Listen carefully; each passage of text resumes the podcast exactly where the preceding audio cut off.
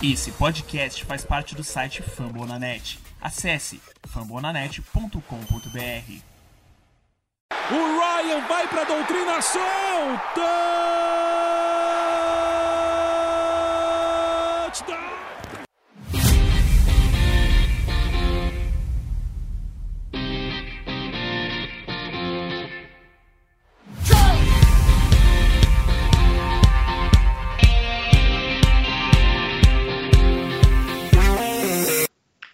Fala aí, nação Rise Up, salve, salve, amantes da bola oval.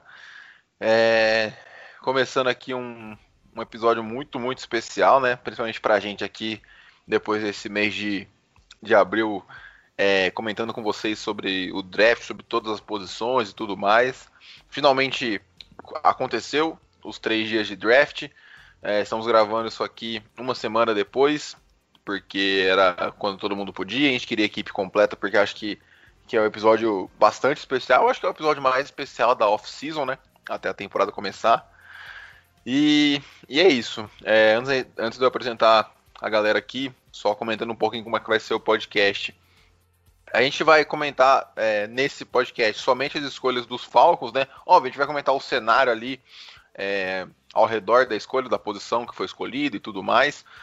É, vamos fazer alguns comentários no geral, tipo, o que a gente achou do draft geral do, dos Falcons, não de cada escolha especificamente. E acho que, que é isso. É, vamos debater bastante aí cada escolha. E comigo aqui, Jones, Thiagão, Richard. Falei, galera, como é que vocês estão? É, e aí, pessoal, tudo bom? É, Pós-draft aí. Falcons fez um draft é, legal, acho que foi dentro do, pelo menos do primeiro ano do Fonte Norte. Acho que a gente conseguiu ali pegar um bom jogador, algumas needs nas outras rodadas secundárias. Então vamos ver aí como essas needs vão desenrolar, como os jogadores vão, acho que se ajeitando nesse primeiro ano e como que vai ser agora de fato ansioso para ver como que essas escolhas vão se encaixar no nosso novo sistema de, de ataque, de defesa. E é isso. Pô, prazer estar aqui com vocês mais uma vez, comentando agora sobre o draft aí, pô, pra mim, né, como o Vitão falou, é uma data muito, muito né, que mexe não só com a gente, mas com todos os times ao nosso redor também, né, então, pô, prazer estar aqui de novo e vamos aí para mais um programa. Fala aí, galera. Estamos aqui novamente, pós-draft, muito, muito, muito animado. Obrigado a você que nos ouve, que nos curte, compartilha nas redes sociais e vamos começar isso aqui porque hoje o, o assunto é bem legal. Bora, bora aí, Tiagão. É isso, galera. É, antes da gente iniciar de fato, não se esqueça de nos seguir nas redes sociais, principalmente no Twitter, FalconsPlayBR.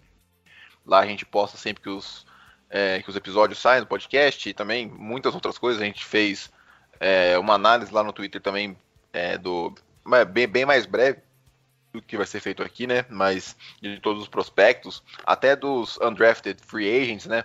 A gente vai comentar um pouquinho aqui do, dos nomes que mais chamaram a, a atenção. E, e é isso. É, cara, confesso que eu fiquei bem ansioso assim na, pro, pro draft na quinta-feira, parecia que não ia chegar nunca, né? Nossa, quinta-feira demorou demais pra passar.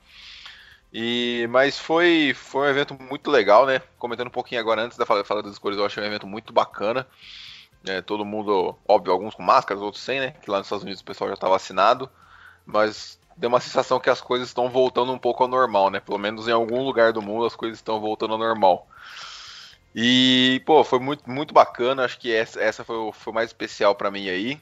É, vou deixar o Jones e o pessoal falar da, da primeira escolha, mas eu queria saber, tipo, queria que vocês comentassem também o que, que vocês esperavam que fosse acontecer é, e o que vocês queriam. Eu não sei se vocês entenderam. O que vocês esperavam assim, ah, eu acho que vai acontecer isso, mas eu quero que aconteça tal coisa. Então, vamos seguir essa linha aí, e aí eu vou, eu vou fechando as escolhas. Pode começar aí, Jones.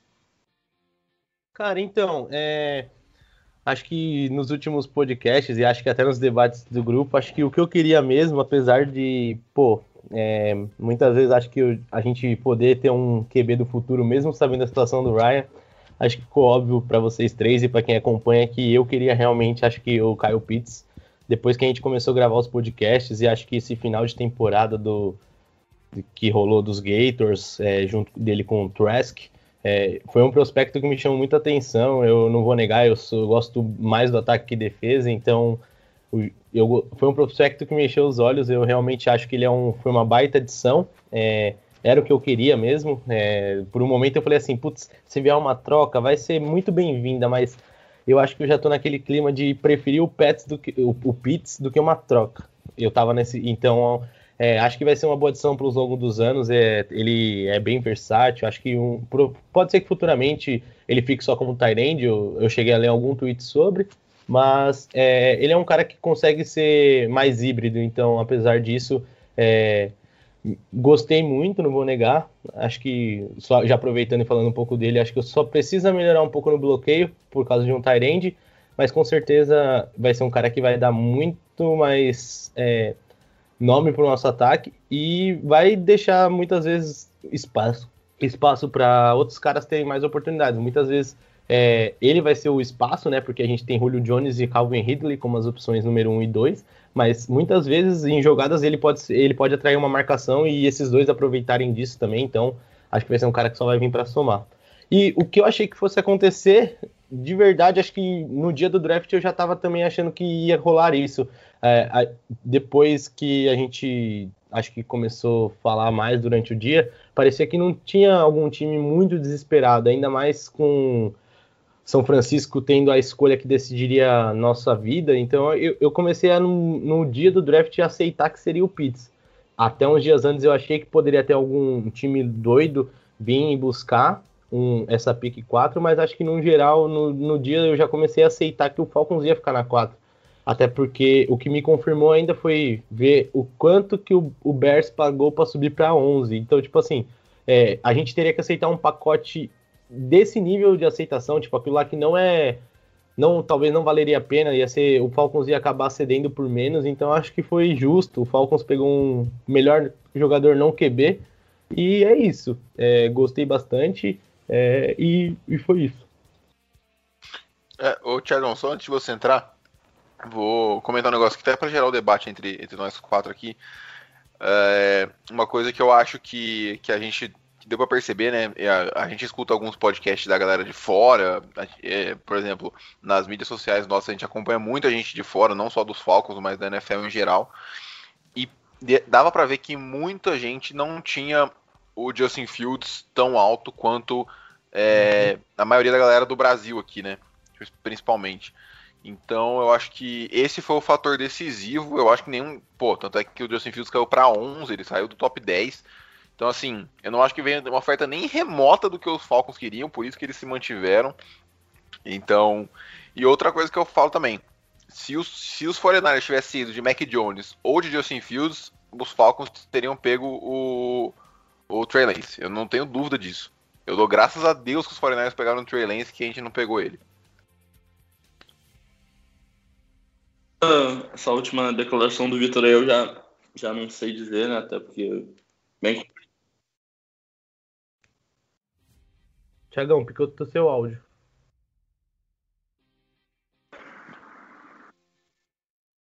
Cara, muda agora, Tiagão. Não tá pra te ouvir, não.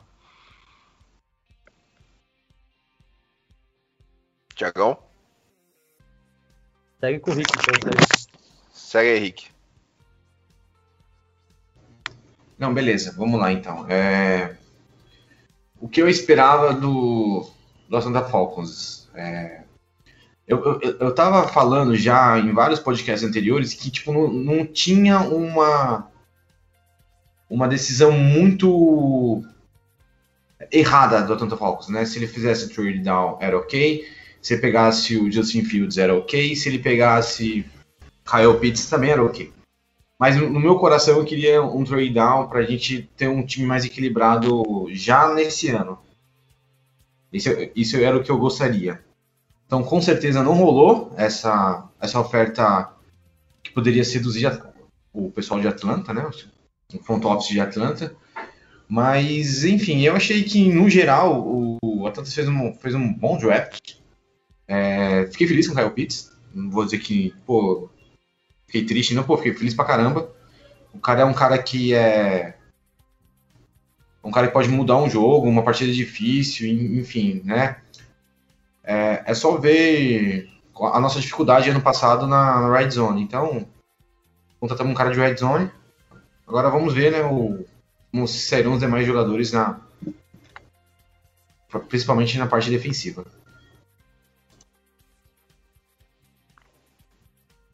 É, o que eu senti muito de Atlanta também, né, é essa necessidade de querer ganhar agora e tudo mais.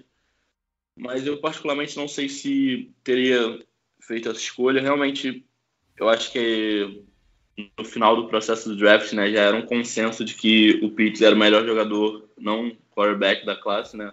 Então, acho que isso com certeza chamou a atenção do Fontner para querer trazer ele na escolha número 4, né, sendo teoricamente o segundo melhor jogador da classe, o terceiro melhor jogador da classe. Então, né, aquela mentalidade de BPA, né, Best Player Available, melhor jogador disponível. Então, faz sentido assim, mas o, o que me deixa um pouco um pé atrás, né, ainda assim, né, é um pouco da questão do Pitt jogar como Tyrande, assim, não é uma posição super valorizada e a comparação dele para o nível profissional, né, apesar dele ser um jogador super diferente, um unicórnio, assim, né, o pessoal chama, a comparação dele para NFL seria o Darren Waller, do Oakland Raiders, Las Vegas Raiders, desculpa aí, pessoal. É, mas, então, o que eu penso assim é que a necessidade de mais um, uma arma no ataque, assim, tendo o Julio, tendo o Calvin.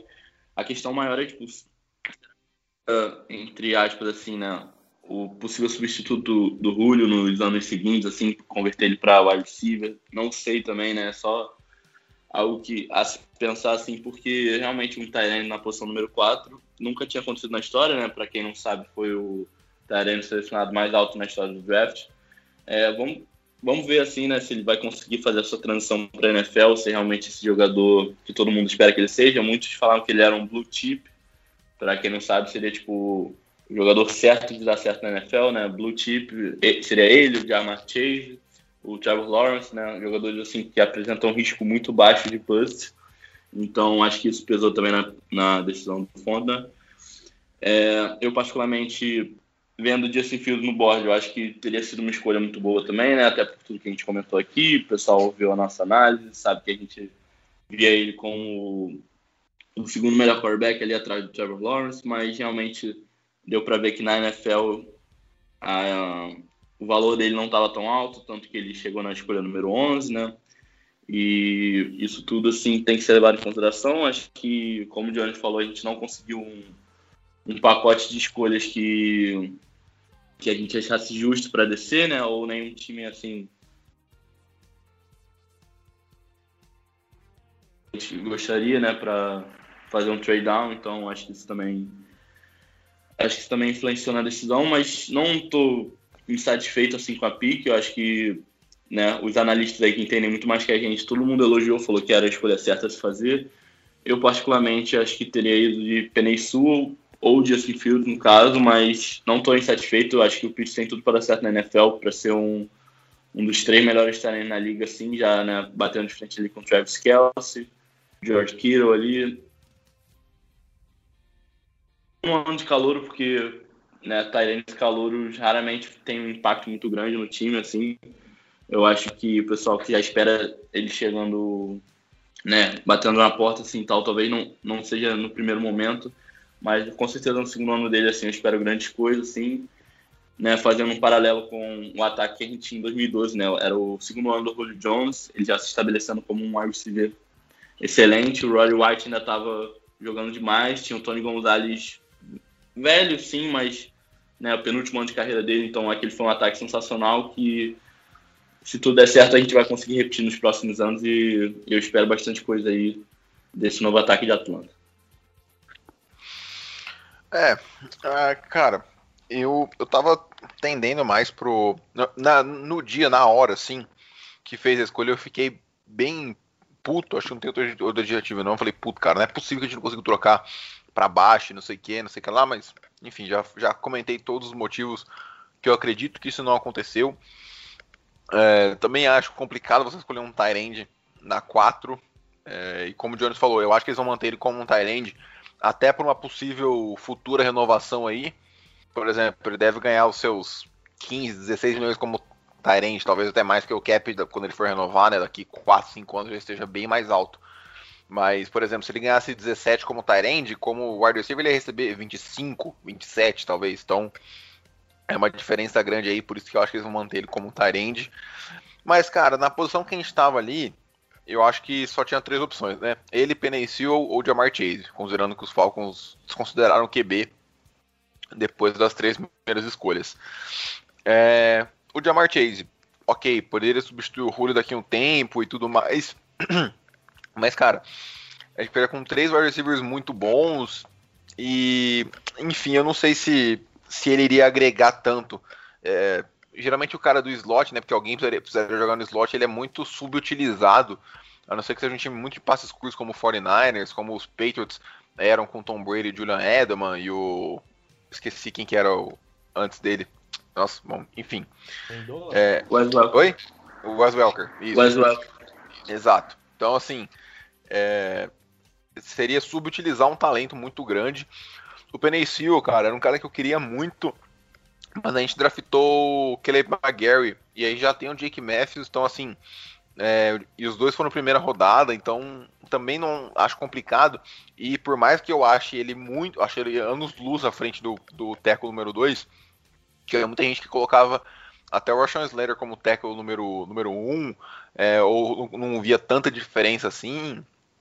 E o Kyle Pitts, cara, ele era muito, muito acima de qualquer. Ele era o melhor recebedor da classe, isso é fato, ele é, me... ele é melhor que o Jamar Chase. É, os Tyrants nem comparação, tô comparando com os wide receivers. Ele eu até peguei as estatísticas dele de novo, né? No nosso podcast dos Tyrants a gente comentou um pouco, mas agora que ele, que ele é a nossa escolha, acho que a gente pode voltar nisso. É, no ano de 2020, foi o breakout year dele 100%. Ele teve em oito jogos 770 jardas, é, 43 recepções e 12 touchdowns. Então, assim, dá uma média de mais de um touchdown por jogo, quase 100 jardas por partida. E, e dessas 43 recepções, é, ele, ele teve 43 alvos, ele não dropou nenhuma bola. Então, isso é uma, é uma estatística muito, muito relevante. É, o Matt Ryan, por mais que a gente sabe da habilidade dele e tudo mais, ele tá ficando mais velho. Pode ser que ele não coloque as bolas com tanta precisão igual ele colocava antes. A gente não sabe como é que ele vai voltar. Cada ano que passa, né, nessa idade assim, vai pesando mais. Então é muito importante ter alguém com, a, com essa segurança, com esse bom ponto de ataque. É, acho que o Rick falou, ele é uma ameaça na, na red zone, então vai liberar espaço pro Julio, vai liberar espaço pro Ridley também, se forem se forem dobrar a marcação nele. É, e o, o, que mais me chamou a atenção aqui foi a média de jardas por recepção. Ele teve 17.9, 18, né? 18 jardas por recepção para um, um Tyrande mostra o quão deep threat, né? Quanto ele ameaça no fundo do campo também. Então, então acho que isso aí é importante. É, eu discordo um pouco do que o Thiagão falou. Eu acho que o Tyrande é uma posição que impacta sim. É só você, pô, cara, tira o, o, o Kelsey do Chiefs, acaba o ataque do Chiefs. Desculpa, o Mahomes não vai produzir nem metade do que ele produz. É, George Kittle, quando machucou ano passado, implodiu o ataque do, dos 49ers. Tudo bem, o Garoppolo machucou também depois, tudo mais. Mas implodiu o ataque do, dos 49ers. Então, eu acho que ele pode ser bem relevante. É, acho que ele tem grandes chances de ser calor ofensivo do ano, óbvio, que é muito difícil disputar com o quarterback, né? Ainda mais com o Trevor Lawrence chegando com todo esse hype aí. Só que o Trevor Lawrence não tem aquele baita time ao redor ainda e tudo mais. Então, assim, é, acho que ele é um candidato, não acho que ele é, que ele é o favorito, mas acho que ele poderia ser o que eles chamam né, de Dark Horse ali, que é o azarão, o underdog. É, então é isso, cara. Devido a todas as circunstâncias, eu acho que foi uma baita escolha. É, no nosso Twitter, no nosso Twitter ela deu a nota a mais, porque eu acho que não tinha o que fazer no, é, na board, segundo relatos. Ele era o número 1 um da board dos Falcons, na frente de todos os QBs. Acho meio difícil colocar na frente do Lawrence, né? Acho que eles colocaram na frente porque já sabiam que o Lawrence não ia sobrar. Mas é isso, cara. Devido a todas as circunstâncias, acho que foi uma boa escolha. É... Não adianta a gente querer vender a escolha se não tem ninguém que pague o que a gente quer. Então, também o draft tem dessas. E, o, e às vezes um trade down, por exemplo, só você vê Miami, cara. Miami deu um trade down da 3 para 6, né? Vamos contar assim. Ganhou uma escolha aqui, uma escolha lá. É, e perdeu os dois melhores recebedores da classe, que são Jamar Chase e Kyle Pitts. Saíram com o Jalen Waddle, que foi um reach. Ok, eles gostavam muito e tudo mais. Talvez não sobraria no, na 12 onde eles estavam, bem provavelmente não. Mas foi um reach, querendo ou não. Então, assim, o, o trade down também é muito, muito arriscado. E, e é isso, vamos seguir. Quem já falou 20 minutos só de, de Kyle Pitts aqui. Mas, cara, é uma baita escolha, não tinha como, como errar nessa aqui, né? Acho que seria muito difícil, como o Rick falou, quando você tá no top 5, para você errar é, é bem, bem complicado. É, seguindo aqui, agora eu vou, eu vou abrir a segunda rodada. É, nossa escolha na posição número 40, né? Nós demos trade down ali com, com Denver, que era o que eu achei que fosse acontecer na primeira rodada, acabou acontecendo na segunda. É, nós acumulamos, é, a gente trocou a nossa número 35 e a 219, se eu não me engano, que era de sexto round. E Denver deu, deu a, a 40 e a 100 e, acho que 100, 108, que é a, que é a, a pique de quarto round. É, eu, eu achei, eu não gostei muito da troca, achei que, que vendeu meio barato por cinco posições no segundo round. Acho que poderia ter arrancado uma terceira escolha ali, ou quem sabe, ou duas quartas escolhas, uma quarta, uma quinta, enfim. Mas já foi, a gente não tem como discutir o, o passado. E aí na escolha número 40 nós escolhemos o Rich Grant, safety de Central Florida. É ele que a gente comentou também no nosso, no nosso podcast sobre safety um pouquinho mais detalhado.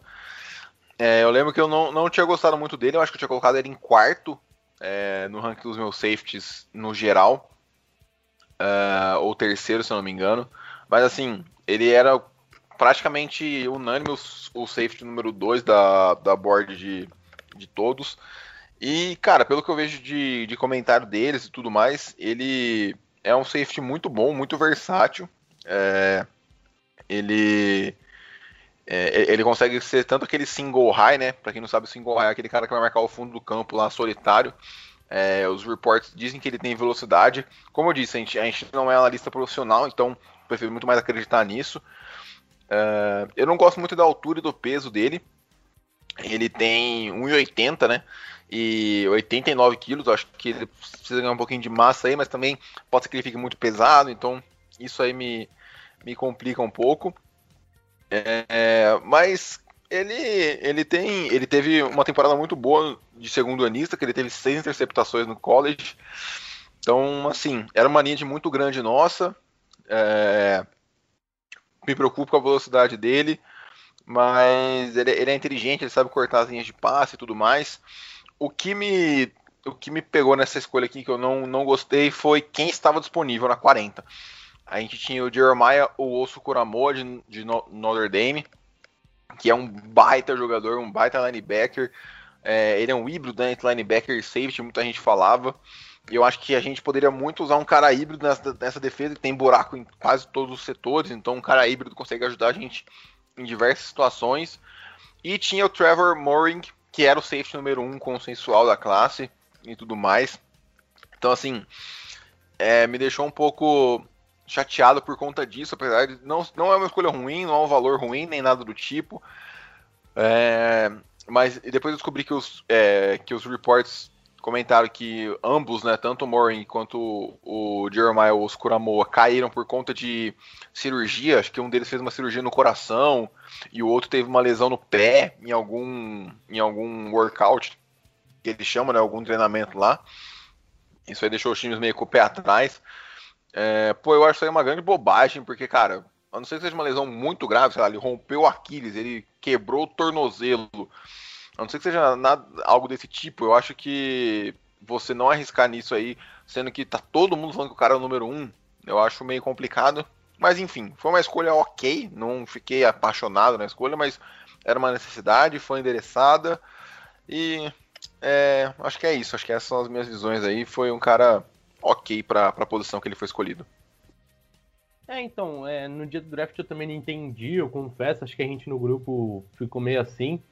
E, e quando, ainda mais agora que esse processo que a gente aprendeu um pouco mais sobre os analistas, assim, ou sobre os jogadores, eu fiquei muito curioso no Twitter depois, e aí eu também vi isso que você viu da, dos dois, tanto do, do, do Joke, né, que, do Coramoa, e do e do Morin, porque realmente, a hora que eu vi sobrando os dois pro Falcons, eu falei, meu Deus, o Falcons desceu, é, e aí, rapaz, vai ter a oportunidade de pegar um cara muito híbrido ou o melhor safety da classe. E aí, quando pegou o Grant, eu falei assim, putz, não, é, não era a escolha certa, mas tem alguma coisa por trás, porque ali acho que devia ser o top 3 dos caras ali, talvez meu top 3 por needs, mais jogadores disponíveis, talvez ali. Então, eu fiquei meio assim, mas aí, como o Vitão falou, é, acho que principalmente o do. Teve o do Morin, eu não sei se foi o Morin que teve a do coração, agora de cabeça eu não sei, mas é, eu vi que o Morin caiu realmente por causa de algum problema. Então, acho que pelo menos entendi então um pouco a visão dos Falcons. É, mas era assim, o Grant é um, uma, boa, uma boa posição, que a gente precisava realmente trazer um jogador ali de, de secundária, porque a gente perdeu praticamente todos os safeties, é, então não tem muito que, que reclamar da escolha assim, né? Acho que poderia trazer, trazer um cara, mas aí teria o risco do, de ter uma lesão que perdesse um prospecto. Eu acho que o Falcons foi uma garantia. Acho que é, ele talvez precise melhorar, acho que mais um pouco, ser um pouco, um pouco mais o peso, apesar de ser uma posição que exige bastante agilidade, assim, ele ainda é bem leve para a posição. Mas é, vamos ver, acho que o Grant Chain chega indiscutivelmente, acho que para ser titular na primeira semana. É, não sei quem vai fazer parceria com ele ali no fundo do campo, mas espero que ele seja esse safety excelente que ele foi no, no, no seu segundo ano de, de draft no seu segundo ano de, de, de, de college. É, ele tem esse desempenho. É, se fosse todos os anos seria ótimo, mas que ele chegue nesse nível do segundo ano de college na NFL e possa agregar por Falcons. É, só antes do Tiagão comentar, é, só sobre as duas lesões aqui, é, o motivo que fez o, o Jeremiah Oscuramoa cair foi um problema no coração de fato, e o do Trevor Murray foi que ele tinha machucado as suas costas durante um treino. Então, assim, é, é até um pouco mais aceitável, né? Por conta das costas, que é uma. Acho que foi até o motivo que o Caleb Farley, cornerback de Virginia, até caiu também, foi por conta da, da lombar dele. Então, mas assim, é, é uma escolha que, se isso aí não for um problema, foi um baita estilo de ambos os times, tanto dos Raiders quanto do, dos Browns. Mas segue aí, Tiagão, só para deixar a galera informada aí do porquê que eles caíram. É... Quando, quando a gente desceu, né, para Denver subiu para 35 pegar o Javonta Williams, running back, e né, a gente estava na 35 ali com infinitas posições de defesa ali que, né, jogadores de defesa caindo, né? O Javon Holland estava disponível na 35, outro que eu gostava também, que era considerado o melhor defensive tackle da classe, que era o Christian Barmore, também estava disponível. E quando a gente desceu, né, o Javon Holland foi para Miami, o Barmore foi para New England, mas até aí ainda sobrou muita gente, como vocês já comentaram. E outro que a gente também passou mas que não tinha tanto essa preocupação de lesão, foi o Asante Samuel Jr., né, cornerback de Florida State, quase, quase que eu esqueci aqui, que foi para o Los Angeles Chargers. Então, né, mais um jogador de secundária que a gente passou. Mas como o Jones falou muito bem, né, o Rich Grant ele já vai chegar para ser titular no primeiro dia, o que é muito importante, ainda mais sendo uma escolha de segunda rodada. Então, com relação a isso, não tem que reclamar realmente mas mostra basicamente que todo mundo que os safes né, que a gente trouxe aí na, na off-season, né, a maioria a gente não, não deve utilizar tanto, né, deve ser o Rich Grant titular, e imagino eu que o Duron Hammer de free safety ali, né, mas isso é, não tem como saber ainda. E eu acho muito importante, né, o Rich Grant, mesmo ele jogando no strong safety, ele tendo essas habilidades de interceptar passe, de cortar linha de passe, né, e eu acho que ele pode vir a se encaixar muito bem, eu realmente estou, né, depois desse draft principalmente, estou contando bastante com a capacidade de elevar o nível dos jogadores, porque né, a nossa defesa, como o pessoal já viu aí, não está tão reforçada com o draft, né, como eu esperava, porque particularmente depois que a gente foi com o Kyle Pitts na 4 eu imaginei que ia ser defesa até o final do draft, no máximo um, um guard ali no meio, né? Que foi, eu também imaginei, também imaginei. Foi, foi mais ou menos o que aconteceu, né? Não fugiu tanto disso, né? A gente vai comentar mais para frente, mas enfim, é, não não fiquei satisfeito com o Rich Grant, né? Muitos analistas falam que ele era realmente ali o 40 melhor jogador da classe, estava naquele naquele alcance ali e não tem muito o que criticar, realmente o fato do Morning ainda estar tá no board deixou um gostinho ruim, mas tem essa questão da lesão, então tudo isso o pessoal leva muito mais em consideração do que a gente, mas é basicamente as nossas impressões, né, o que a gente espera aí. E eu tenho grande expectativa para o Rich Grant, ainda mais ele sendo escolhido na, na escolha 40. Eu espero que ele já consiga fazer um impacto na secundária no, no primeiro dia, até porque a gente está precisando urgentemente.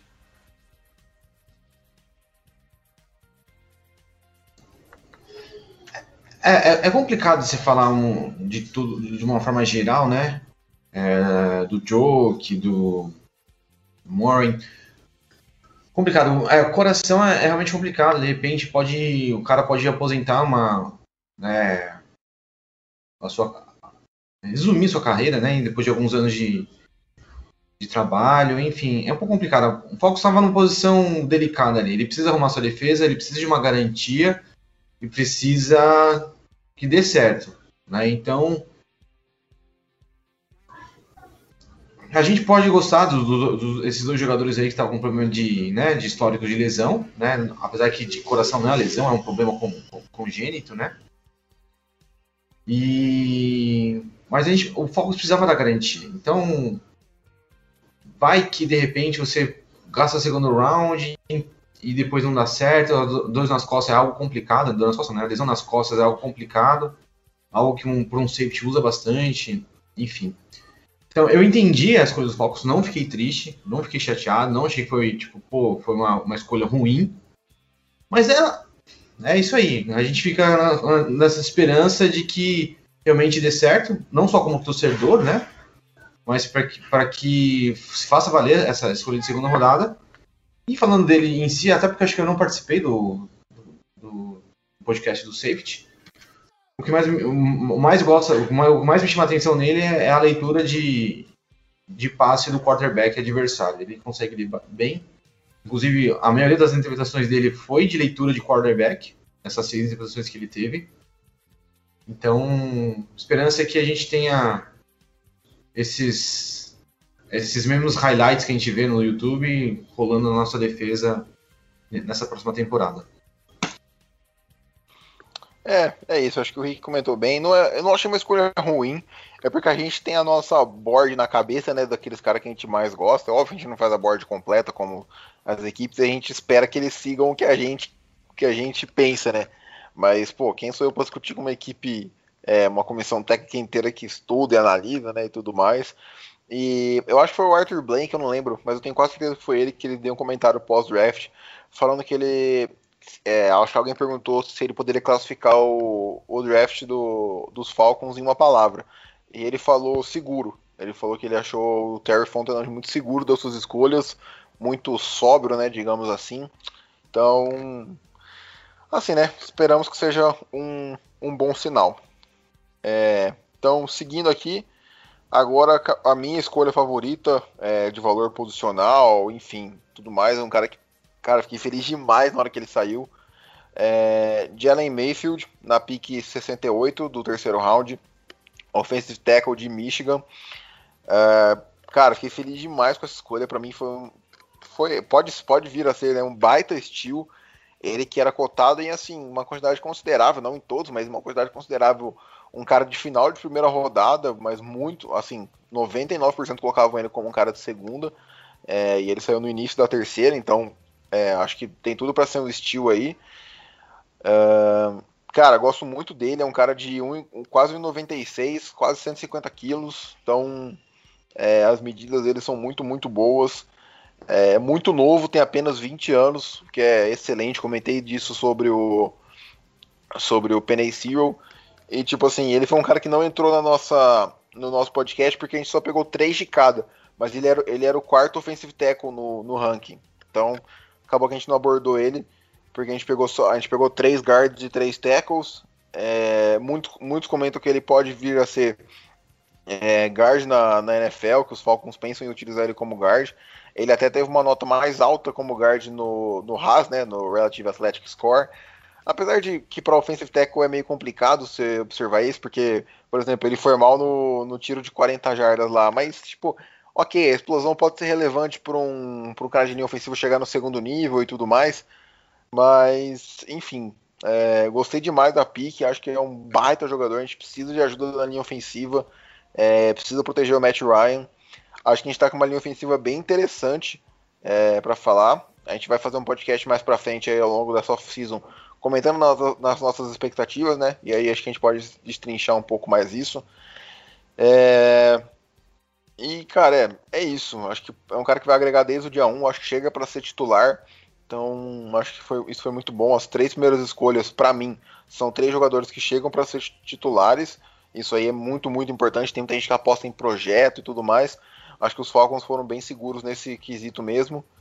E, Cara, é isso. É um cara que tem muito, muito potencial. Tem uma coisa ou outra ali que ele pode melhorar, obviamente, senão não teria caído até a terceira rodada. Mas é, vamos ver. Acho que ele já chega para ser titular desde o dia 1 e vai agregar bastante pra gente.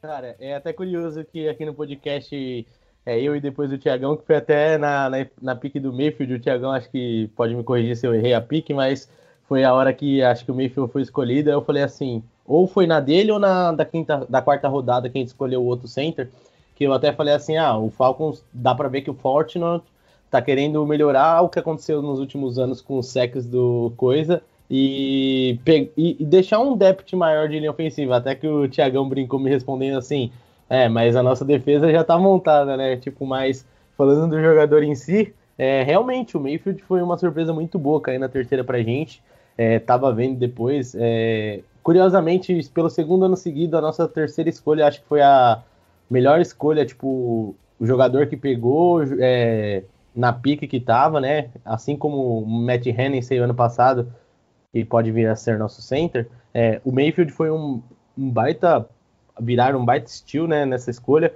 É, uma coisa que me impressionou nele é que de 512 snaps que ele fez em Michigan, ele só permitiu só permitiu dois sacks que foram que ele permitiu. Então, assim, ele parece ser um cara bem seguro, é, deve vir para jogar ali de guard, é, junto com junto com o Lindstrom ali no não sei se vai ser do lado do, do McGarry né, ou do Derek Matthews, não sei como que vai ser a linha com a entrada dele, como que vai ser, se vai ser remontado, enfim. Mas vamos ver. Mas eu gostei muito da escolha, acho que ele é um cara bem sólido, assim, que nem o Vitão disse, tem alguma coisa ou outra para melhorar ali, mas no geral ele consegue, ele é um líder, apesar de 20 anos, ele muitos snaps ele conseguia fazer umas pré-leituras, avisar seus jogadores, ele sempre nos jogos de Michigan, é, é, tipo, sempre era um dos caras que estava ali ah, falando da linha, tipo, então dá para ver que ele também tem um potencial a ser futuro líder também, isso é bem legal de ver. E acho que é isso, cara, foi talvez a escolha que daqui uns anos a gente possa até falar, nossa, a gente pegou um cara desse na terceira rodada. Então foi bem legal, gostei. Acho que naquilo que o Victor falou assim, expectativa e realidade, eu achei que viria uma, um defensor. Agora de cabeça eu não lembro o board, mas é, fico feliz. O Mayfield com certeza foi, foi acho que a melhor escolha custo-benefício, digamos assim.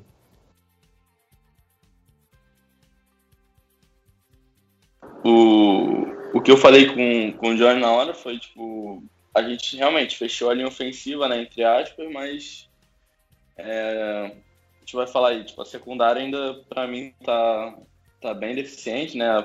No cornerback ele basicamente tem o AJ Terrell e, na minha visão, mais ninguém muito competente assim, então isso é bem complicado. Para mim, pelo menos, o tem que ter três cornerbacks bons assim, e hoje eu no time dos Falcons só consigo ver um, que escolha do ano passado, então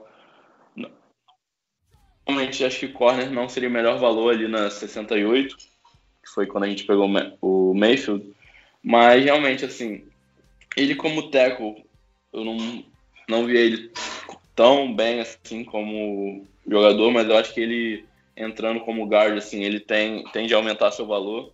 Acredito eu, né? o, o mais fácil, assim, né, de projetar seria ele para o left guard, né, que é o nosso maior buraco na linha. E no começo ali com o Hennessy ainda como center, mas, né, o Hennessy que ano passado não, não foi muito bem, né, se o pessoal lembra aí, o jogo contra os Chiefs, assim, ele sofreu. Tudo bem que era contra o Chris Jones, né, era o ano de calor dele, mas a gente ainda não viu o Hennessy se estabelecendo, né, realmente na posição. Esse ano eu acho que ele vai ter um desafio maior e eu espero que ele possa se firmar. E o Mayfield ali como left guard, eu acho que acho que ele vai projetar bem para a liga assim como guard. Se a gente tivesse com a necessidade de tackle, tivesse escolhido o Mayfield para jogar de tackle, eu acho que eu não ficaria tão empolgado, mas eu acho que realmente a nossa linha ofensiva tem tudo para estar estabelecido esse ano, né? Passando aí da, do experimento do James Carpenter, né, que foi desastroso. E boa assim pro valor, né? Como o Vitão falou, né? Tem, tem tudo para se titular no, já na, no início da temporada, então né, estamos com uma expectativa boa aí, estabelecendo bem o nosso ataque, como, como eu já falei aqui.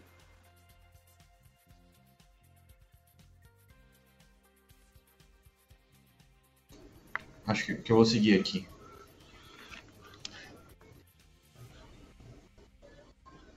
Pode ser dito aí, né, né Vitão? Pode ir, pode, pode ir, pode comentar aí.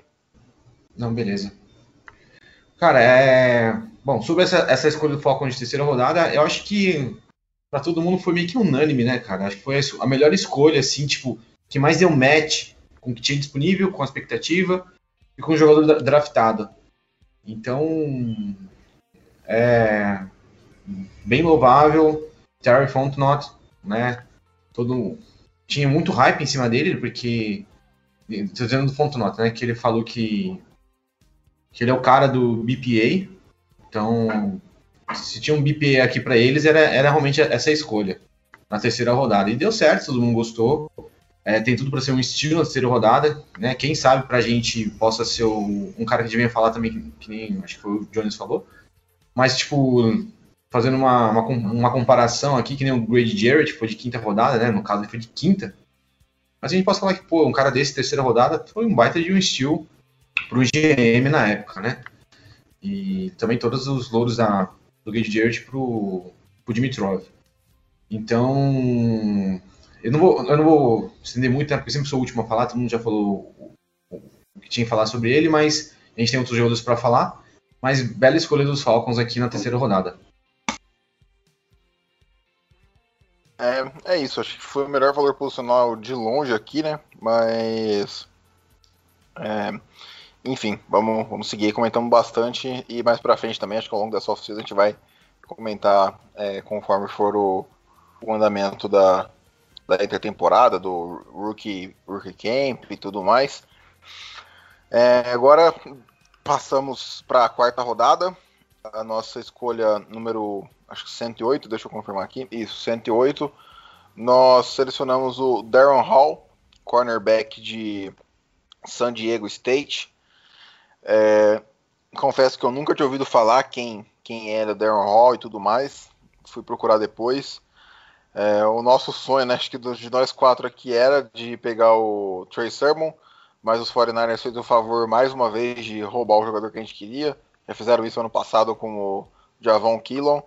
Então, assim, obrigado, Kyle Shanahan. Além de você fazer a gente perder um Super Bowl, você ainda fica roubando os nossos jogadores.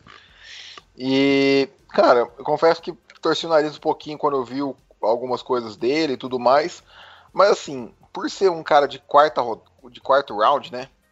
Já começa a ser meio que aposta. É difícil ter alguma unanimidade aqui. É, mas, e assim, e eu tô olhando, eu tô pegando o quarto round como um todo aqui para ver qual jogador poderia ter, ter saído é, antes dele que, que me chamaria muita atenção. É, e no quarto round não teve muita gente, não. Talvez mais pra frente eu possa até olhar algum, algum aqui e falar, putz, esse aqui a Atlanta poderia ter pego e tudo mais. Mas enfim, é, é um cara bem atlético, é, pelos, pelos reports que eu vi dele. Não é dos mais altos, ele tem também acho que 1,82 e 1,83. É, a explosão também não é nada que chame muita atenção. Ele, porém, ele chamou atenção na sua última temporada. Em oito jogos teve nove passes defendidos e três interceptações. é, dois tackles para perda de jarda. Então, assim, acho interessante. É, os pontos fortes dele é que ele é muito bom no press coverage, né? Que é aquela marcação em que o corner fica muito próximo do, do wide receiver, o que eu acho muito importante para a NFL. Acho que, é, acho que é o tipo de marcação que é bastante utilizado hoje em dia e pelo que eu vi um pouco do Dan Pease, é, ele, as defesas deles, as defesas que ele monta costumam ser agressivas. É, precisa melhorar alguns aspectos técnicos do jogo, obviamente, mas é um cara que eu acho que vem para a rotação. Talvez venha para ser o corner número 2 nosso. Vamos ver a, a, a free agency pós-draft, né? Por enquanto não tivemos nenhuma movimentação do, dos Falcons aí. Mas por enquanto eu acho que ele é o nosso corner número 2 ou número 3. Talvez o Darkis Denard seja o número 2. Enfim.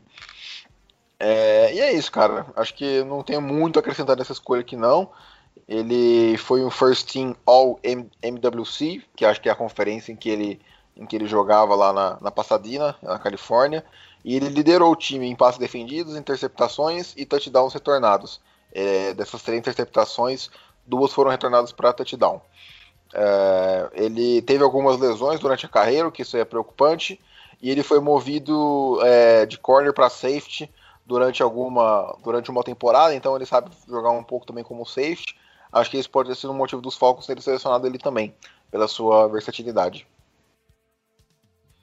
É, eu confessar que daqui para baixo, assim, eu vi poucos tapes, li poucas coisas assim. É, tô naquela vibe de vou, vou, vou confiar no trabalho do Fontenot.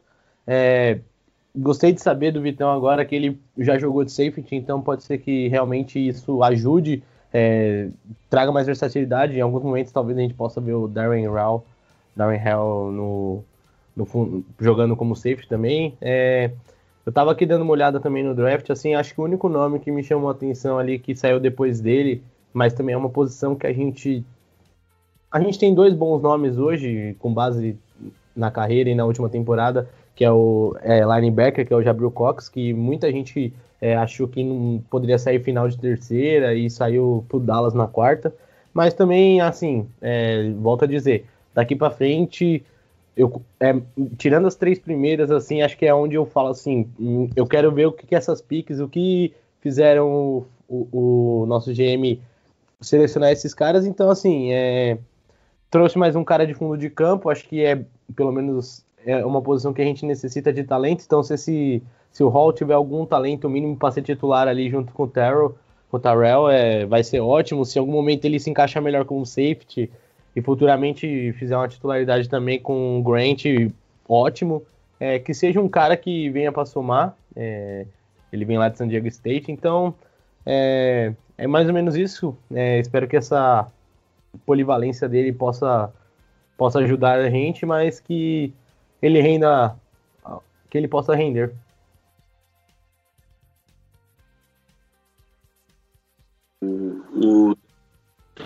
O complicado mesmo, assim, é, é o que o Tom falou, né? Já, ele já chegar, né, sendo uma escolha de quarta rodada, já precisar chegar jogando, precisar ser a segunda opção, a terceira opção ali como corner vai ser um desafio para ele, mas eu particularmente acho que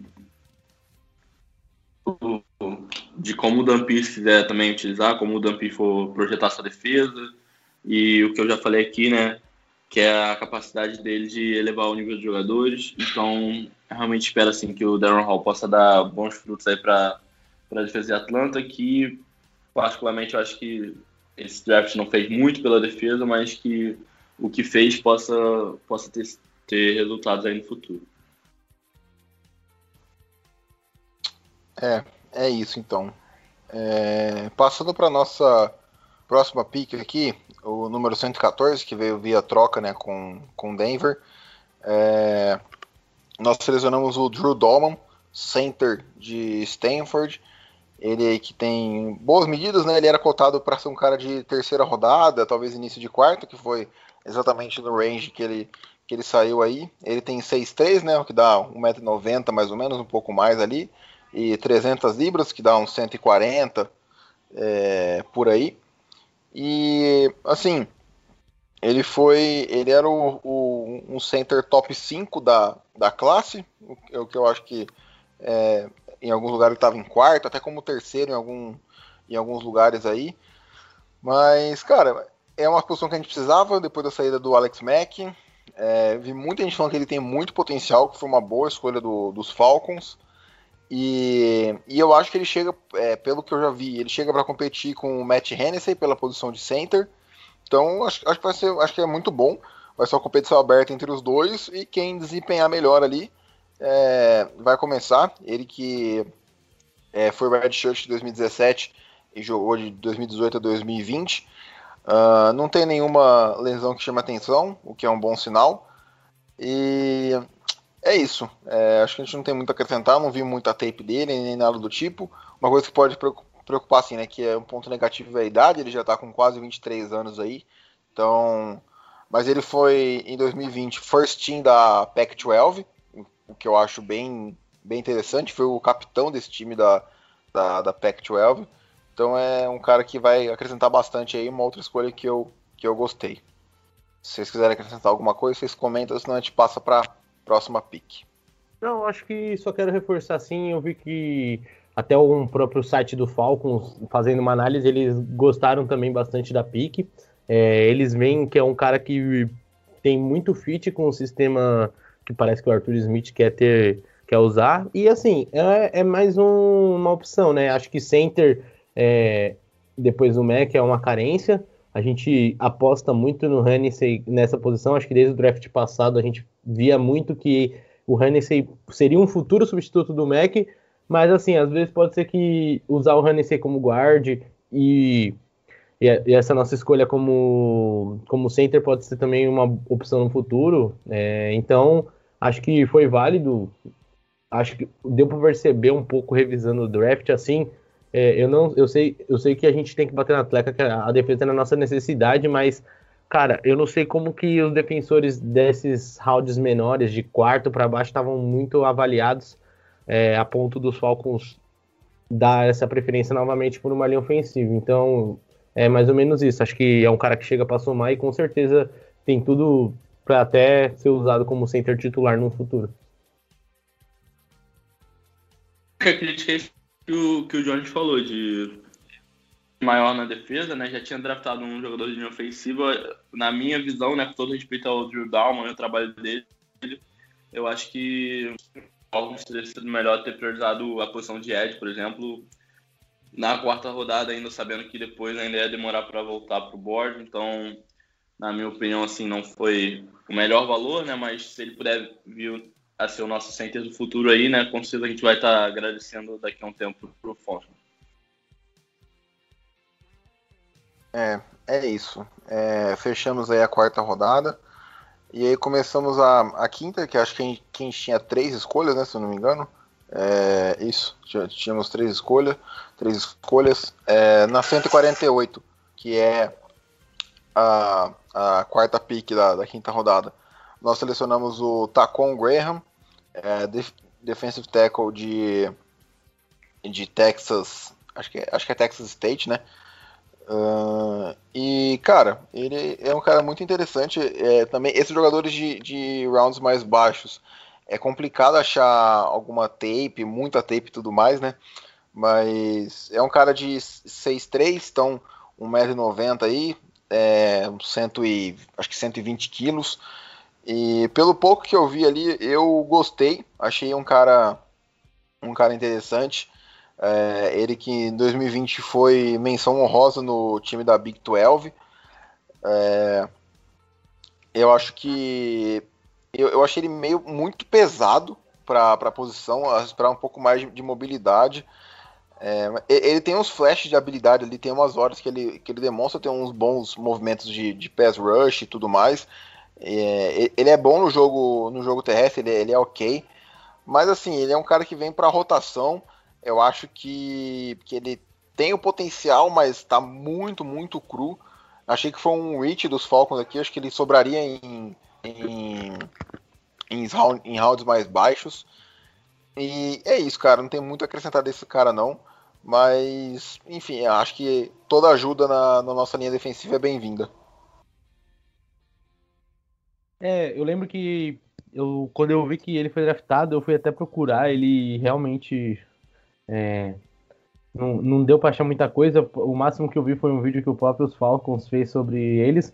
É, mas deu para perceber que ele é bem rápido, assim, tipo, pra, quando ele joga no Edge Rush, ele consegue até chegar rápido quando ele vê um gap no bloqueio, quando ele tem um defensor que consegue parar, aí ele já tem um pouco mais de dificuldade, mas ele pode ser uma boa aquisição, acho que o Victor falou, é um cara de rotação, é, ainda a gente conhece muito pouco dele, é, pode ser que a, a, o, Arthur Smith o Dan juntos em conversando sobre o jogador deve ter gostado do fato desse pass rush que ele é o melhor ponto do jogo dele, acho que ele consegue se desempenhar melhor, então acho que foi o que deve ter atraído ele. Acho que a gente talvez nessas escolhas consiga ver até um pouco como o Dan é, pretende até usar a defesa, acho que uma defesa bem agressiva, é, então sei lá, vamos, vamos torcer que o Graham seja um cara que chegue para somar, porque não dá para imaginar que ele seja titular, é, talvez esse ano, no próximo ano, então que seja para somar, quando tiver uns snaps ele seja bem útil, mas é, foi um cara que acho que foi um, um reach mesmo, é, mas acho que dá para voltar a dizer, a gente não entende a board, a, o, como os caras veem cada prospecto, mas é isso. Uh, então é isso. Ah, é, alguém aqui eu, que vai acrescentar? Fala aí, eu, eu, eu, eu, eu, Então, na verdade, assim, é mais. É, colocando mais a, a, moldura aí que o Jones falou sobre o pensamento do Dan Pease. Então, esse cara aí, o tá com. Meu, tá com Graham. Isso, exato. Então, ele, ele, é pesadão, cara, mas ele me pareceu ser bem ágil. Então, ele teve uns números bem interessantes na sua divisão. É, conseguiu 70 tackles no, em, quatro, em quatro anos, né? Em Texas, se não me engano. E 21,5 tax for loss e 6 sacks. Então, pô, eu achei legal esses números. Falando só em números, tá? Até porque, como você disse, é, tapes para esse momento é um pouco difícil para esses rounds. É muito, muito pouco que se tem lá, então é, não dá para se julgar pelos tapes, realmente. Mas, enfim, já mostra um pouco do que o Dampis quer, que é uma defesa mais agressiva.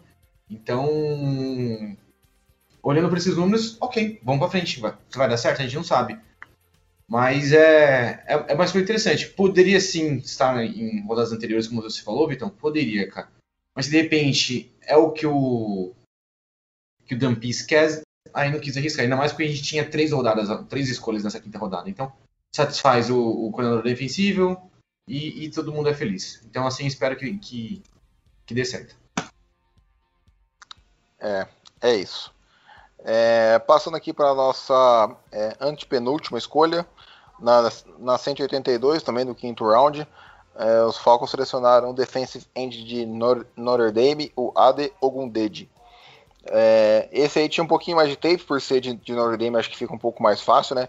E eu consegui ver um jogo dele contra, acho que Boston College. Cara, eu gostei, eu gostei dele. É um cara com excelentes medidas, um no 1,93m e 117 quilos. É, a, uma envergadura muito, muito boa, cara, braços muito, muito longos. Ele consegue controlar muito bem os, os jogadores de linha ofensiva adversários. É, só que eu acho, pessoal, se estiverem ouvindo uma coisa de obra aí, peço desculpa, mas enfim, sabadão, pessoal, aproveito para isso, né? E, mas seguindo aqui, ele. Eu, o que eu acho que falta nele, que fez ele cair tanto, é que parece que falta vontade. É, parece que falta explosão, falta velocidade e tudo mais. Mas assim, é, tirando essa parte que ele. Que eu acho, por exemplo, que muita gente comentando que ele não, ser, não será utilizado em terceiras descidas. Eu acho que é um jogador para as duas primeiras descidas muito importante. É, ele é bom tanto no bull rush quanto nos movimentos ali mais técnicos e tudo mais. É, foi o que eu falei. O speed rush não é o forte dele, mas ele é um cara que sabe ocupar os gaps também no jogo terrestre por conta da, da sua envergadura. Então, cara, é um cara que eu acho que vai agregar bastante. Eu acho que ele vai ser um jogador é, bastante utilizado na, na, rotação ali do, dos Falcons. Acho que ele pode ser titular em bastante snaps aí. Então foi um cara que me chamou bastante atenção. É, gostei bastante dele. Ele pode jogar tanto no 3-4 quanto no 4-3. É, acho que dessas escolhas menores, assim, acho que do, do quinto round, assim, para essas mais de quinto round, acho que foi a que eu mais gostei lendo depois. É, acho que é um cara que nem você mesmo comentou, ele não é tão rápido, mas ele vai ser muito importante em primeiras e segundas descidas. Ele tem um bom trabalho de mãos, assim, é, é uma coisa que gostei, assim, ele consegue ter essa batalha de mãos firme para um jogador talento de quinto round. É, assim, ele vai ser bem o que o Vitão falou, ele vai poder ser usado é, em diferentes tipos de defesa. É, mas é, eu, eu, gostei, acho que é um nome pra gente ficar de olho sim. Pode ser um, um cara que ajude bastante, assim. Acho que vai.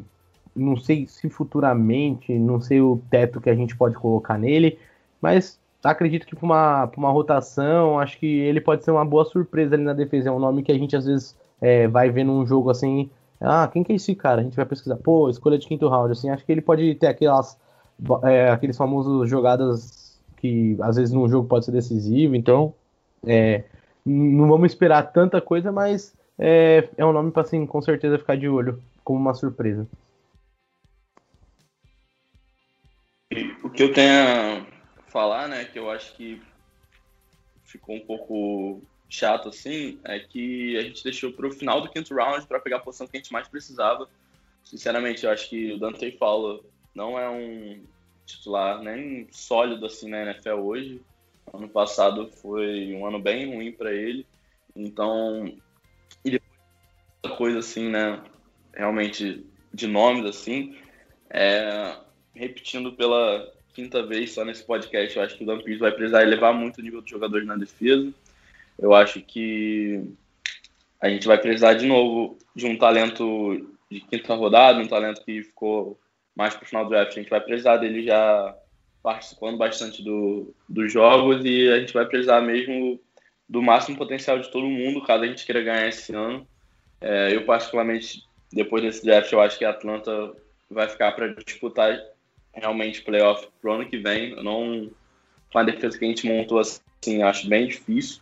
Mas é aquilo, né? a gente pode ser surpreendido. O Jarrett também foi escolhido na quinta rodada e a gente vê aí como, como ele se tornou hoje, né? Então, realmente a gente como torcedor que não resta é esperar o melhor, mas eu particularmente hoje, analisando friamente, não consigo ver a Atlanta com essa defesa que a gente montou, né, disputando o playoff nesse ano ainda.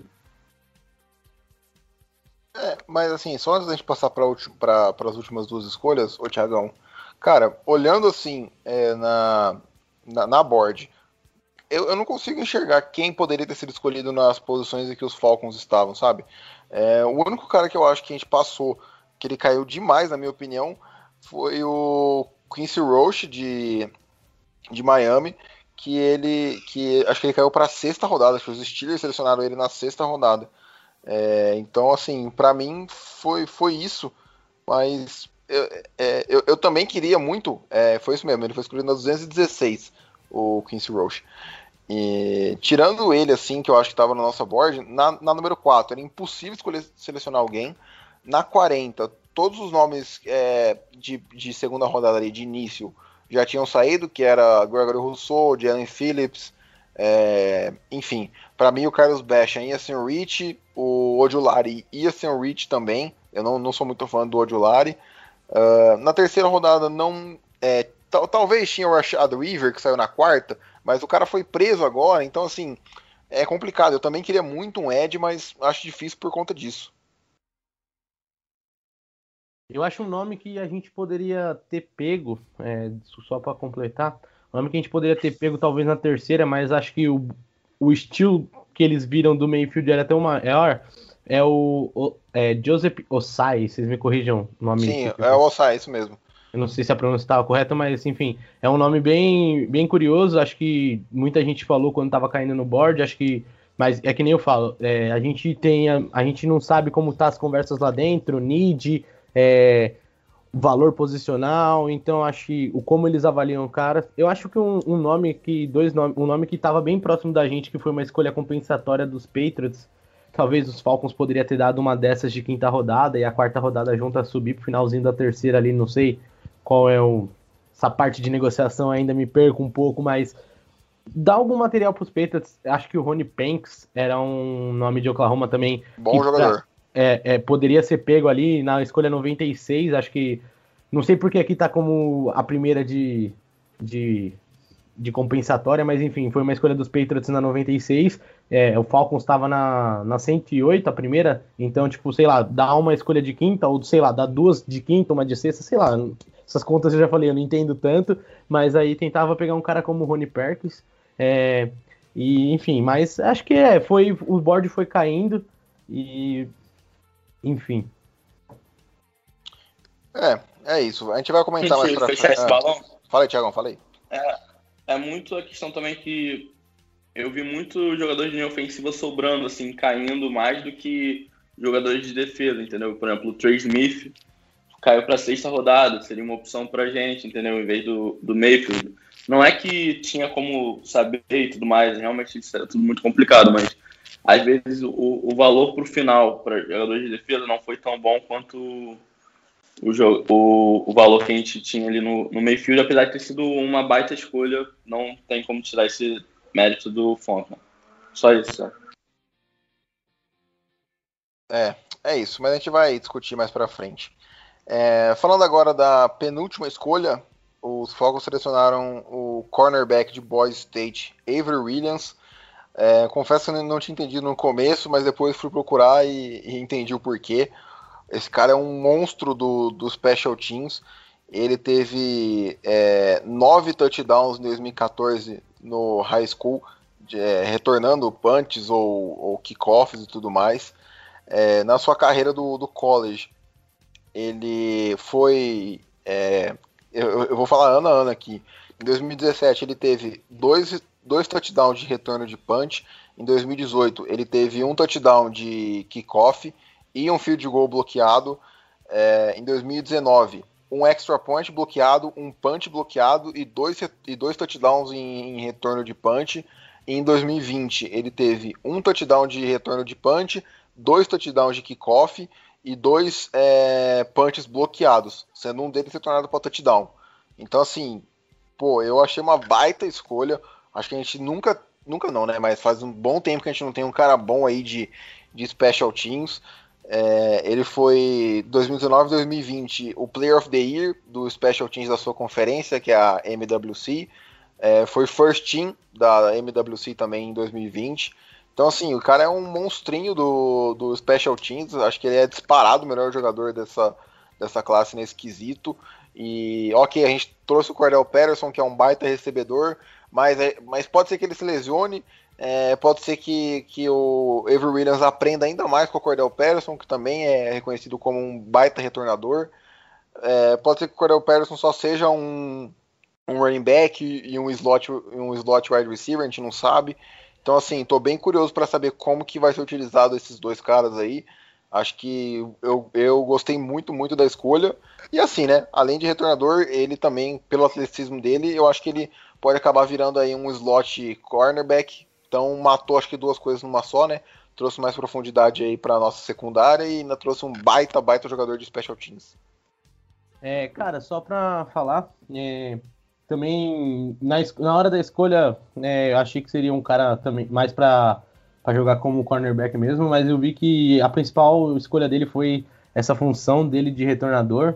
Então, como você disse, eu pelo menos desde que acompanho os Falcons, eu não me lembro de ter um cara retornando que causasse grande impacto. Então, foi bom que a gente conseguiu, talvez, pegar uma, um- um- um- uma coisa no jogo que às vezes é muito importante. Tem time que às vezes é, tem caras nessa função que ajudam a ganhar jardas para o time começar a jogada.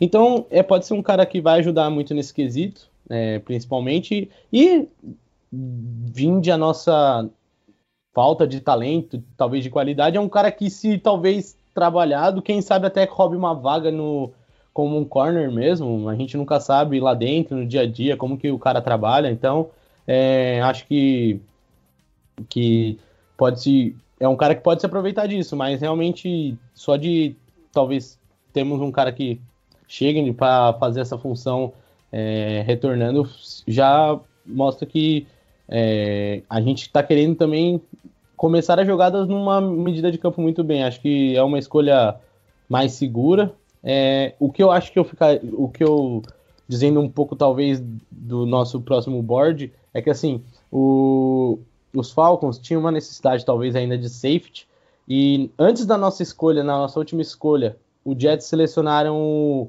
Ai, gente, me desculpem. O Nasiruddin. Nasiruddin. Um safety, um safety que a gente comentou aqui no podcast. Não imaginei que ele ia cair tanto. Tipo assim, eu não sei como que o Ever Williams ia voltar nessa escolha 107.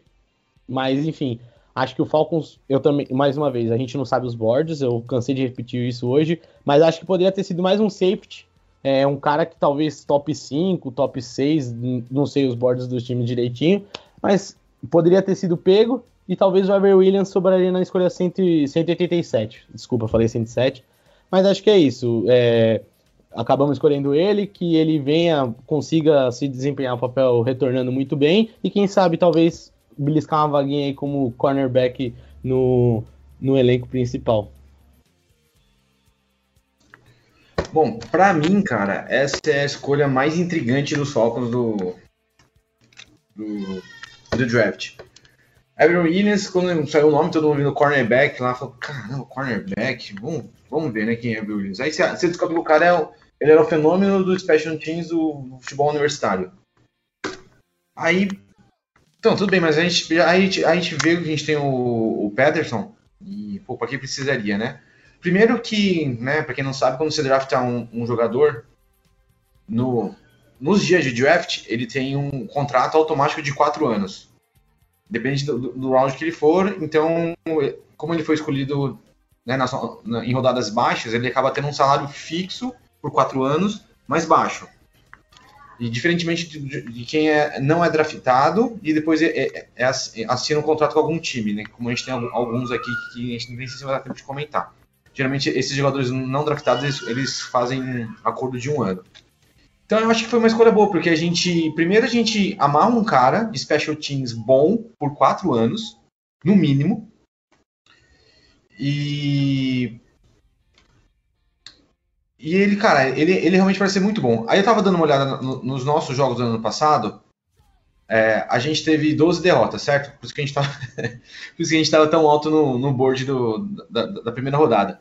Só que, cara, desses 12, 8 foram por uma posse de bola, ou seja, né? A gente perdeu sem ser por uma posse de bola pro Seahawks, pro Tampa Bay na última rodada, que foi uma lavada lá também, a gente não tinha nada para depositar, e por Green Bay do MVP de Aaron Rodgers. A outra não vou me lembrar agora qual que foi, a, a, a 4 que foi por mais de uma posse. Então, cara, um cara de special teams, e aliás, a gente não tem special teams bons no Falcons desde não sei quando. Acho que desde que eu comecei a acompanhar, a gente não tinha special teams bons. Então, cara, imagine que um cara desse retorna um punch. é, Não que eu tô dizendo pra touchdown, mas tem um bom retorno, que faça a gente já chegar no, num range de field goal. Enfim, cara, a gente, desses oito derrotas que a gente teve por uma posse de bola, poderia ter caído para quatro, para três, para cinco, enfim, por um custo muito baixo, que seria uma quarta rodada, uma quinta rodada, né? Que a gente escolheu ele. Então, cara, eu acho muito interessante essa escolha. A gente pode ter feito um, um negócio da China aí, digamos assim, ter, por ter selecionado o, o garoto Golden Boy dos Special Teams do futebol universitário. Bom, era isso que eu tinha falado, tá? Ô, Vitão? É, cara, eu acho que você falou muito bem. Acho que esse ponto levantado da- dos jogos aí, que foram por uma posse ou menos, acho que o Special Teams pode fazer mais diferença do que a gente imagina aí. É, o maior técnico de todos os tempos, né, que é o Bill Belichick, é um cara que ama Special Teams, investe demais. Então, se o melhor de todos os tempos investe, quem somos nós pra é, discordar, né? Então, mas cara, é isso. Baita, baita escolha, eu achei, eu gostei bastante. Tô, tô bem empolgado, quero ver esse, esse rapaz aí. E, e, assim, se ele agregar só no Special Teams, já tá valendo. Se ele der dois touchdowns pra gente no ano, já valeu a escolha. Se ele, por acaso, conseguir agregar na secundária, então aí vai ser uma steal absurda. Então, pra mim, foi, foi muito, muito bom. É, então, é isso. Passamos agora pra nossa última escolha. Na 187, também uma. é, agora sexta rodada, né? O, os Falcons selecionaram Frank Darby, wide receiver de Arizona State. É, eu olhei um pouquinho de, um pouco de tape dele também, é um cara que não tinha muito material, mas é, cara, é um cara constante, eu acho, ele estava cotado como quinta rodada, em alguns lugares até quarta, então acho que foi uma boa, uma boa escolha sim. É, muita gente falando que ele também vai ser utilizado talvez no, no Special Teams e vai brigar por uma vaga ali como slot receiver, que é uma coisa que a gente que a gente tem, acho que o Russell Gage hoje só, né? O Lacon Treadwell, que a gente trouxe no passado, não acabou não vingando. É, então, pô, cara, é um cara que eu, que eu gosto, é, pelo que eu vi, assim, ele tem mãos sólidas, ele tem velocidade para atacar o fundo do campo, com, não é um espetáculo, mas tem uma velocidade para tal. E vi um pouco dele no Senior Bowl, aqueles treinamentos um contra um, contra diversos é, defensores diferentes. E ele foi bem na grande maioria, assim, tanto na, na saída com os caras marcando press, né, pressionando ele, ou então naquela marcação mais soft, dando um espaço. Achei ele bem, bem interessante. E, cara, é isso. Acho que o corpo de receiver nosso está bem interessante também, com o Russell Gage, agora com ele, com o Julio Jones, Calvin Ridley e tudo mais. Acho que foi uma escolha mais para profundidade de elenco, mas eu gostei também. Gostei. Do. É, que limitou muito as rotas para o fundo de campo, né? As go route, assim que é equivalente ao que o Zaquias fez ano passado, então talvez eles dois ali atacando o fundo de campo possa abrir espaço na defesa adversária, então realmente é questão de, do que eu falei antes do draft, todo draft eu acho importante trazer pelo menos um, um wide receiver, né, ainda mais com os Falcons que não tem muito muito depth depois do, do Russell Gage ali, então vamos, vamos torcer pro, pro Darby poder desempenhar um, um papel assim que o Marvin Hall também fazia no time uns anos atrás, de ser aquela deep threat, né? Uma ameaça no fundo de campo. Então, é isso que eu espero dele e, e também né, a contribuição dos special teams que o Vitão citou muito bem. É, assim, a gente a gente perdeu o Brandon Paul, foi pro Bills. Então, acho, acho que foi um, uma. Foi pro Chiefs, foi pro Chiefs. Foi pro Chiefs? Desculpa, então. É... Acho que é uma reposição à altura. Então, ele era, né, terceiro, não, quarto wide receiver, quinto às vezes, né, junto com, com o Blake. Então, acho que a gente pega um jogador barato, pega um jogador que dá para desenvolver e e pode dar muito certo. Então... Ah, não, ô, ô Rick, desculpa, cara. Você falou Brandon Paul, né? Eu pensei em Cornell Paul, que é o wide receiver de Clemson. O Brandon Powell realmente tá nos Bills. Foi falha minha, você tava certo. Não, então, tô falando do, do jogador que a gente tinha no ano passado. Isso, é, ele mesmo, Brandon Powell. Esse, esse mesmo, ele tá no Bills. Brandon Powell, é, Lacon Treadwell e Christian Blake, né? Eram os nossos receivers reservas, digamos assim. Isso aí. Então, então Brandon Powell foi para os Bills. Então a gente repôs um, um, jogador por um jogador, um que né, tem a expectativa de, de poder desenvolver. Então, eu acho que é uma escolha ok, dá para ter. Dá pra, não dá para reclamar. Essa sexta rodada, então, é sexta essa, essa, essa escolha, né? Então não tem que reclamar. Todo mundo é muito igual, um, um mar de jogadores medianos. Então você tem que achar alguma coisa de boa e, e, e, e contar com a sorte. Né? Então esperamos que dê certo. É, é isso, é de mediano para baixo, né? Então são só grandes apostas aí. Mas, cara, é isso. É, fechamos por aqui. O Jones não vai acabar encerrando com a gente, que ele teve que sair. Mas eu, eu Thiagão e, e Richard vamos finalizar aqui. É, semana que vem vamos soltar um comentando um pouco do draft em geral, não só dos Falcons, e falando também dos, dos jogadores não draftados, né? Que os Falcons contrataram. Tem alguns nomes interessantes aí que a gente pode comentar. É, vamos comentar também quem, o que, do que a gente sentiu falta de, no, do draft e tudo mais. Enfim, mas acho que ficou um episódio bem, bem bacana aí, quase uma hora e meia. É... Acho que abordamos pô, tudo e mais um pouco que a gente podia comentar. E é isso. Agradecer a presença de todo mundo aí. É, falar mais uma vez para não esquecer de seguir a gente nas redes, sociais, FalconsPlayBR. E na minha parte é isso. Podem se despedir aí que estamos finalizando mais um episódio. Isso aí. É, agradecer mais uma vez a todo mundo que escuta a gente, essa moral que vocês dão. Espero que estejam gostando do conteúdo. Todo feedback aí, mais uma vez, podem mandar lá no nosso Twitter, que a gente com certeza vai responder, interagir com vocês. Então, pô, obrigado aí por mais um programa. Valeu. Valeu, galera. Pra você que tá ouvindo até o final aqui, obrigado pela paciência. Muitos jogos a comentar, mas né, agradecemos desde já pela, pela audiência. E por nos acompanhar em todas as nossas redes sociais. E até a próxima e Rise Up! É isso, rapaziada. Então, mais uma vez agradecer a audiência de todo mundo aí. Voltamos semana que vem com mais um conteúdo. É, talvez a gente diminua um pouco a frequência agora no, no próximo mês, porque essa off-season agora, agora é o período mais complicado aí, é, que não tem draft, não tem nada. Acho que os, acho que os training camps começam lá para julho só. Mas é isso, vamos comentando aí alguma, algumas coisas. É, talvez, talvez vamos vir com algumas pautas criativas. Mas no mais é isso. Obrigado pela audiência aí. Até o próximo episódio. Um abraço e tchau.